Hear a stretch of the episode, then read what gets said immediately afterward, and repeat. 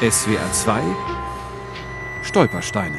Badgasse 5, Konstanz. Hier wohnte Anna-Luise Meissner, geborene Hepp, Jahrgang 1902, erstmals verhaftet 1935, 1942 ermordet im Konzentrationslager Ravensbrück.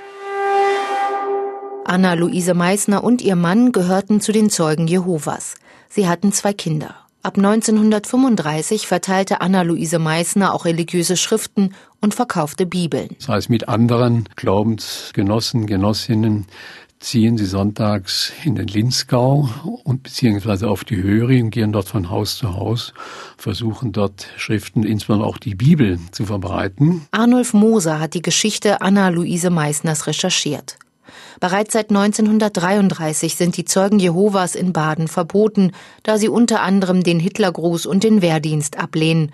Anna Meissner kommt im November 1935 vor Gericht. Die erste Anklage gegen sie läuft auf Verstoß gegen Gewerbeordnung, Handel sonntags.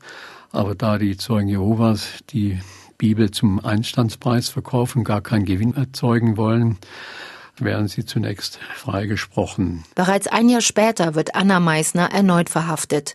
Diesmal wird ihr vorgeworfen, eine verbotene Druckschrift nach Deutschland geschmuggelt zu haben. Sie muss zehn Monate ins Gefängnis in Gottes Zell. Danach wird sie wieder aktiv bis 1939. Und dann wird dem Ehepaar das Sorgerecht für die zwei Kinder entzogen.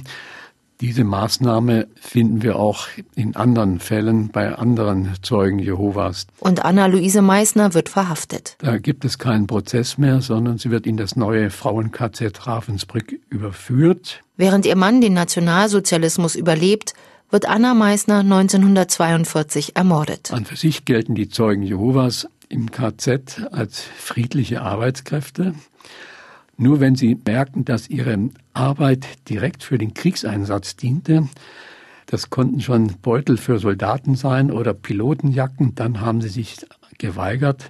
Und vermutlich ist Anna-Luise Meissner im Zusammenhang mit einer solchen Protest- oder Streikaktion dann erschossen worden. Die Verwalter des KZ Ravensbrück schicken eine Urne mit Anna Meissners Namen nach Konstanz. Dort landet sie in einer Friedhofshalle und wird vergessen bis in die 1980er Jahre hinein. Erst dann werden insgesamt an die 200 Urnen, darunter auch die von Anna Meissner, wiederentdeckt. Das gab geradezu einen Skandal, wieso man diese Urnen vergessen hat.